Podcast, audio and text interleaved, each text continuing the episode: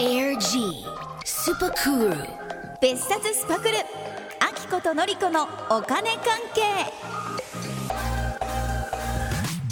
では新しい NISA 今度は具体的な活用方法について教えてほしいんですけど先ほどのお話ですと自分にとってもこう大丈夫な額を見極めつつ数百円からでもできるよっていうことでしたけどこれ何百円とかいう金額でもやった方がいいと思います？うん、私はねそう思いますよ。おっていうのは何事もねエントリーしないとね始まらないわけですよ。うん、でここがねハードルになるんでね。そうですねうんということは今ね世の中 NISA 祭りみたいな状態なんですよエアジーでもやってるぐらいなんですよ そうですね。特集ですから今日も。そうですよ、うん。そういうね祭りに乗っておくとお。そこでエントリーがね大事だと思います。うん。なんならもう毎月100円でもいいし1000円なら大丈夫だよって人だったら1000円でもいいので、うん。まあ NISA の積み立て投資枠の方でねコツコツと、まあ、流行ってる投資信託とかでもいいしやってみるといいと思うんですよね。うん。でもう少しできそうだなって思ったら、まあ、あの金額上げたりとか簡単ですから。そうですよね、まずはエントリーするっていうところですね。そう。これは本当納得です私も、うんうん。ニーサやろうやろうって思ってたけど結局やらずにあっという間に5年ですとかね、うん。そういう人いっぱいいそうですもんね。本当にね多いんですうよ。んだからね少しの額でももう本当就職したばかりの人とかでもね申し込んだらいいと思うんですけどね、うん、私ね初めて投資をしたの20代なんですけど最初月々5000円だったんですけどねお気がついたら40万円投資をしたところでね70万円になってたんですよ。まあこれすごいなと思ってね金額上げたんですよね、うんそこでね。でその後100年に一度の金融危機リーマンショックっていうので下落も経験しましたよ。うんうん。まあねあったけどでもね、下がる力よりもね上がる力の方がねずっとずっと強いんですよ。へだからちゃんと回復しててえ、ねうん。やっててよかったなっていう感じです。あそうなんですね。やっぱやっててよかったになるんですね。うん。これマイナスもあるってことはプラスもあるってことですからね。そうそう。しかもマイナスよりもプラスの方が力が大きいって。そう感じますね、うん積み立てでね長くやれば本当にプラスになる力がね強いんですよね。まあデータを見ればねちゃんと検証できる話なんですけどね。ということは若い人なんかはねはっきり言うとね長期できるじゃないですか。そうですよ。うん無敵です。ね、うん。本当ですよね。今できる範囲で始めればいいんですもんね。そう。長くできる人無敵自分の人生のどっかでは絶対にプラスになる局面ありそうじゃないです？確かに。ねだからね商品を選ぶ時もがっちりリスクを取っていいと思います。ほあそんなに若くない方でもう。ねほうほうあのとりあえず家族いないしお金かかんないなみたいな単身の方とか共働きでもお互い働いてるしっていう感じでお金の使い方かなり自由だなんて方も、うんここもねリスク取っていいグループですね。でリスク取るってね何気なく言ったんですけど、うんうんこれ意味わかります？え？これ危険を冒せって意味じゃないですよ。なんかいけいけって感じじゃないですか？リスク取るっていうのはもう大胆にいけ。なんか面白いけど そういうこととはちょっと違ってうん答えを言うとリスクを取るっていうのはあの上がり下がり値動きですねはい。この上がり下がりが大きい商品で行ってみようっていう意味なんですよ。でつまり積み立て投資枠の商品ラインナップの中でもちょっと専門的なこと言うとねうん株式型の商品で行こうよとそういうことなんですよ。へえ。まあ、株式だけじゃなくって、はい少し守りの要素っていうのでね債券っていうのがあって。それが混ざってる商品もあるんですけど、うんそういう守りの要素いらないと思うんですよね。この人たちはね。あリスク取っていけの方はこっちってことですね。そう債券混ぜなくていいからねはあってことで、まあ、例えばねあの流行りの投資信託うんなんかあるんですけど、その辺はもう今株式100%の商品ですよ。は例えばねあ。はい。聞いたことある人多いと思うんですけれどもアメリカの株に投資をする S&P500 連動型の商品とかねね聞きますね、うんこの頃、うんあとアメリカだけじゃなくって世界中の株式の人気商品うん。通称オルカンオールカントリーっていう商品とかね、へえ。オールカントリーでオルカン。そうそれと S&P500 がアメリカの株、そうです。ね、この辺はあのカさんにも以前教えてもらいましたよね。あと他のところでも聞いたりとかするからこう流行ってるのかなっていうのはなんとなく感覚としてあったんですけどリスクの高い商品だったんですね。あそうですよそうですよ、う。ん、どちらも株100%ですもん。債券入ってないっていうそうそうそう。しかも外国の株ってことは円高とか円安の影響も入ってくるから、うん。だから外国株式の商品って一番上がり下がりが大きいんですよ。でそこに債券が混ざってくる商品になるとリスクが低くなっていきますね、うんうん。で債券100%の商品は NISA の,、まあ、あの積み立て投資枠のラインナップにねなないですからね。あそうなんですね。ないんです最初から。ほうほう。というわけで若者とかねあと単身者とかね、うん。もう株式型の商品でリスクを取ってうん。で長い人生の中でプラスになっている良きところでね解約して換金したらいいんじゃないかと思いますけどね。うん。自分のお金がね自由になるっていうね人たちはね、うん。もうやっぱりそのタイミングっていうのを貯めたり増やしたりするのにねすっごいいい時期ですよ。そうですよね、うん。だからもうまずは始めてみるっていうところですよね。うん。若者それから単身の方お金自分の意思でこう自由に使えますよっていう方がもういいということですね、うん。内容的には積み立て投資枠。株式型の投資信託でリスクを取ろうというところが大事ということですね。ってことはですよ若者とか単身者の話っていうのがここずっと続いたんで次ファミリー層はどうかなってその辺聞きたいんですけど。うん、まあねでもフはいァミリー層って言ってもねその過程で収入が全然違うと思うんですって難しいけど、はい。でもねまあファミリー層子どもの教育費が確実にかかるっていう特徴はありますよね、うんうん。あと住宅ローン組んでいるよっていう人も結構いますよね。はい。そうなると入学リフォームっていうお金のかかるこうライフイベントうん。っていうのは多いわけですよね、うんうん。こういうものライフイベントにかかるお金は何で作るんでしたっけ？これ投は資ですか？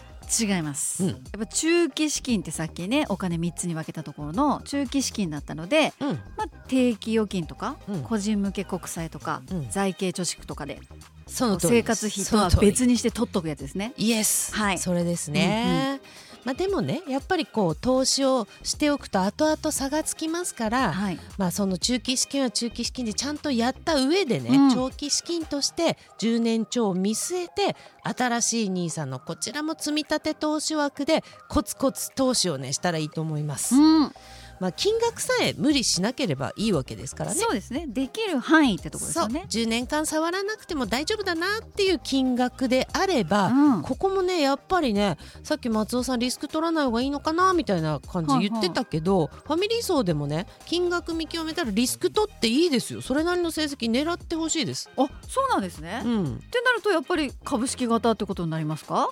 あのこう S&P500 とかのあのオールカントリーオールカンでしたっけ、うんうんうんそっちに行っちゃっていいよあーあーそうそういいと思いますよ。ねいいですいいです。ファミリー層はねこれから、まあ、子供にいくらかかるかわからないしなという感じでね、ちょっと守りに入りたい気持ちはいっていうのもわかるんですよ。うんでもね今何の話してるかって NISA の話してるんですよ。はい NISA って、はい儲けの中から20%ほどの税金が引かれないって制度じゃないですか。はいだから NISA でローリスクローリターンで儲けのちっちゃい商品選ぶと魅力減っちゃうんですよ。そうかそうかうんだって儲け少ないと税金の20%自体もちっちゃいですもんね。そういうことですよ。あだから NISA では大丈夫な金額の見極めだけしっかりやればねーうんやっぱりね正直株式100%の商品に行ってほしいなと思いますね。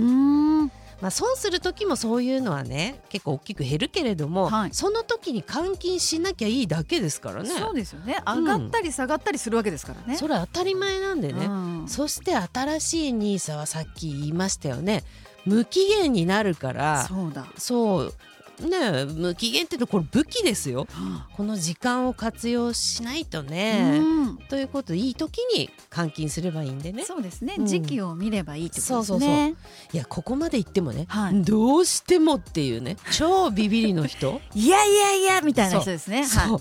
そこまで言うならちょっと守りの要素の入っている商品もね、まあ、組み合わせるっていう手もあります。お組み合わせる？うん。これななんですか？二つの商品を買うとかそういうことですか？あそうですよ。そうそう。お別に商品って一つに絞れっていうルールはないんで。あだから例えばね、はい。月1万はまあじゃあリスク取ってね例のオルカン買うかとか、で日本も頑張ってほしいから1万円は日本の株の商品買うかとかできるしあねそう。それでね、うん。超ビビリの人の話戻して、はい。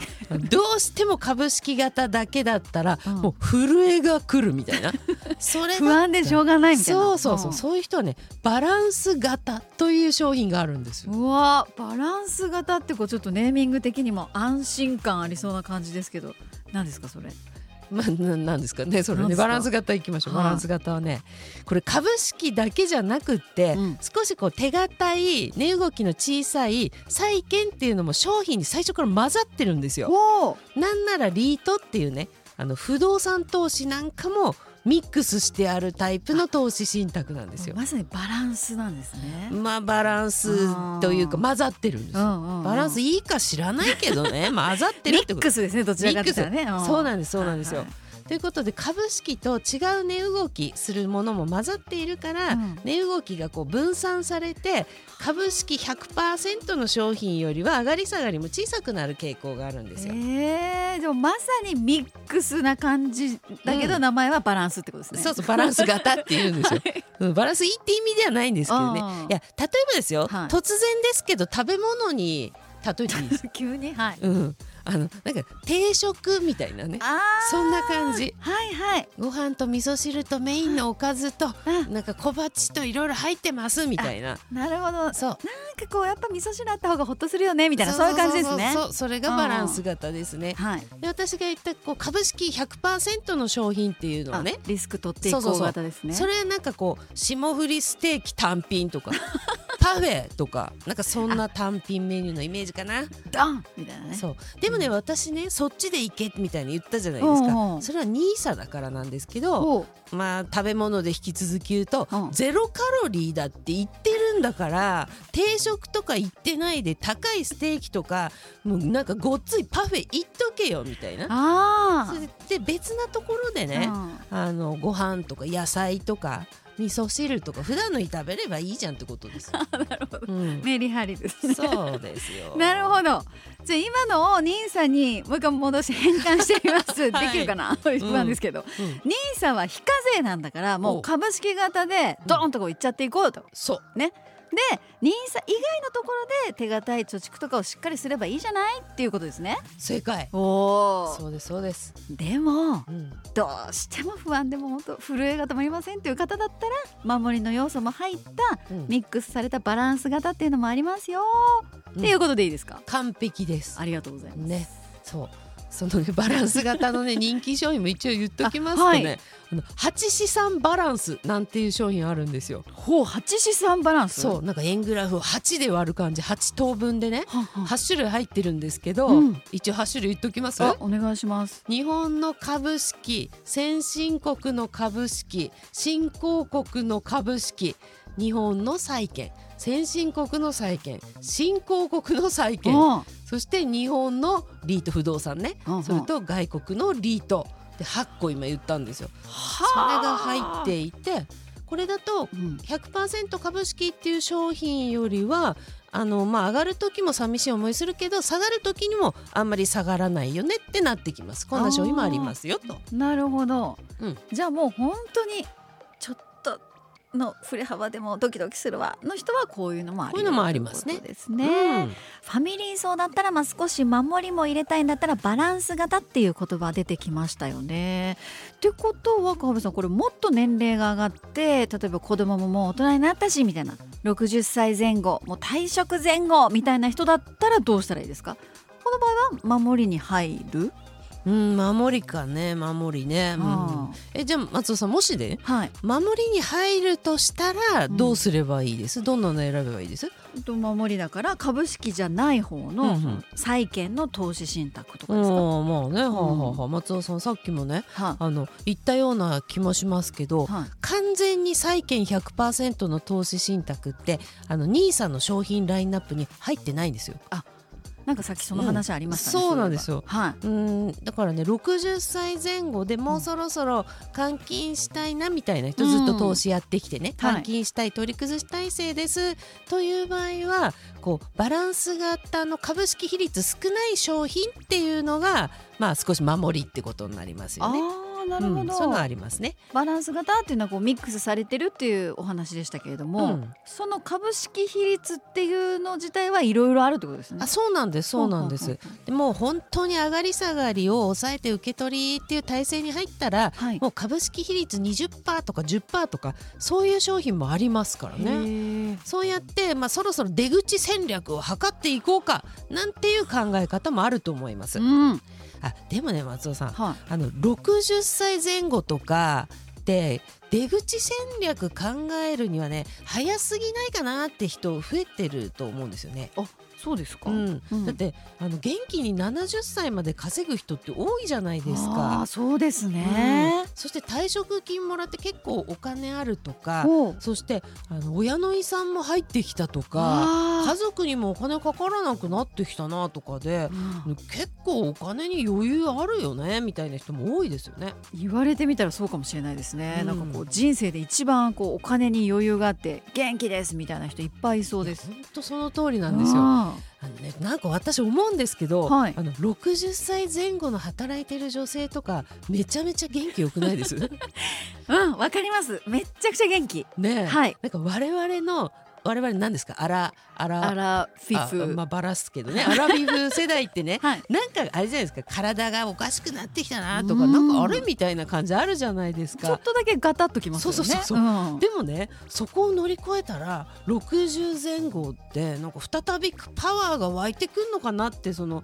60アラカンうん。その人たち見たら思うんですよね。確かに。だからねお金と健康が大丈夫な状態の60歳前後って、はい。なんならお金もねあるから若者より無敵みたいな感じになってくると思うんです。わーそうかも、ねそういう方はね、い。ぜひとも NISA の積み立て投資枠だけじゃなくって成長投資枠こっちも使っていただきたいなと。そうですね、うん。なんかそんなイメージです。ねえ、うん。成長投資枠って言ったらねあのなんか株式会社まるとかの株も買えるので、うん。株式投資も混ぜてみるっていうのいいと思うんですよ。へー応援したい会社とか見つけてね。あーいいですよね、うん。成長投資枠でその株式投資をする、うん、うん。うん。これがいくらでしたっけ、これね成長投資枠年間240万円まで対象なのでねあその枠で株を買ってみるっていうのもいいと思いますーね。うん。日本の会社を応援するぞっていうね意味合いもありますしね。そうですうね、ん、でもちろん積み立て投資枠で毎月コツコツ積み立てであのなんだ積み立て投資信託ね、うんうん。投資信託の方もやりながら何十万何百万200万とかでねあの成長投資枠も両方やってみようみたいな。どっちもできる人ね60歳前後いっぱいいると思う。うん。いそ。う体もお金も健康な60歳前後という方はね本当いらっしゃると思いますけどそんな方は積立投資枠と成長投資枠両方できそうですよっていうことですね、うんうん。じゃあねやってみようかなっていう方も多いと思うんですけどこれ具体的なその NISA の手続きっていうのはどんな感じで進めていきますか？これ。うん、これね、まあ、はい。身近なね、あの金融機関でもいいですし今シェアが高いのはねネット証券でね SBI 証券と楽天証券っていうのは本当よく聞きますね、うんうん。三井住友カード持ってる人は SBI 証券でやったら V ポイントまで貯まっちゃうとか。ポイント。そう楽天カードの人も多いじゃないですか。はい。その人たちが楽天証券でやったら楽天ポイント貯まるとか。は投資をして増やす目的でさらにポイントもみたいなねすごいですよねお。得ですね、うん私もね SBI 証券持ってるんですよ。はい積み立て投資のためにわざわざ三井住友カード作りましたからね。ああまあこれはでもつねね SBI だったら作った方がいいですそんもんねな感じになってきましたうね。んで手続きでねそれでもやっぱ戸惑うっていうのはあるので、うんうん、私にね相談に来てもらってもいいんですけどまあ有料ですけどねあの対面とオンラインでうん。5500円ではやってますんで、もうどうしてもだったらね、はい。うん、いいと思いますけどね相談に来てもね、だってねあの実はなんですけど、はい。NISA 口座持ってるんだけどあのよく分かってなかったので特定口座っていう普通の課税口座の方で何年も投資してたとかいるんですよそういう人。ええ百何十万になってたみたいなそういう人ねでしょ、うん。そういう人見ると5500円ですけど相談料。相談料ね川辺さん。でも来てもらえばよかったって思う、うんいやそうですよ、うん。これ知り合いの話、ね。そうなんだ。身近にいた。聞いた。ってことですね。うん、知り合いで幼いじゃないですか。来て来てって。そそうですよね、でそこでね。わーちょっとこう、まあ、でもこういうこともあるしっていうことだし、うんまあねはい。しかもクレジットカードで投資してポイントまでもらえちゃうこともできるってすごいですね。これすごかったでしょ？こねの話ね。これもちょっと気になりますし、うん。あと何ですか最後にこう落とし穴って言ったらなんですけどここは注意みたいな注意点あります？うん、これねやると決めたらね、はい。手続きの壁にぶつかったところで諦めないってことですね 耳が痛い。諦めたらそこで試合終了です。カンカンカンカンカンカンですね。そうなんですよ。行動しなければね昨日までの自分と同じですしこういう情報も無意味になるんですよね。はい、だからねそこですよね。うん、あとはねまあ注意点ではないですけど、はい。私が危惧していることがあって今回の NISA の改正ってね本当に神って言われてるぐらいなんで本当すごいんですよ。だけどたくさんの金額をできる人は思いっきり得をしながらどんどん増やしていけるわけですよ。うん、一方でね何それはみたいな感じで一言で無理でシャットアウトする人、うん、やらない人と差が大きく開いてきちゃうと思うんですよね。ねなのでこの国のねそういった格差が開いていくよなということは懸念しているっていうのはね正直ありますね。え、うん、うん、だからこれね投資ってね誤解しないでほしいんですけどギャンブルじゃないからこうパイの取り合いではないんですよ。うん、みんなが本当はみんなで勝てるんですよね。うん、うん、だからねこの国もこうみんなが勝てる資本主義の国になってほしいなっていうことはね思いますね。うんまあだからそのためにこういう大事な情報は、まあ、あちらこちらでね伝えていきたいなと思ってます。うん、大事です。えー、かぶさんありがとうございました。ありがとうございました。もうギュッてなりましたね。そうですよギュッと。はい。えー今回は新しい NISA についてということで、まあ、大事なのは正しく知るっていうことともうとにかくやってみようということでした、うんで今日はもう正しく知るっていうことを多分ここで勉強できたんでねうん。あとは皆さんやってみるそうです。ね、はい。そこの行動までよろしくお願いしますということですまた月曜日からもスパクルをお送りしていきますスパクルの毎週火曜日の9時台お金関係のコーナーも引き続きよろしくお願いいたしますここまでのお相手はファイナンシャルプランナーで社会保険労務士の川辺典子さんありがとうございましたはい、ありがとうございました。そして松尾明子でした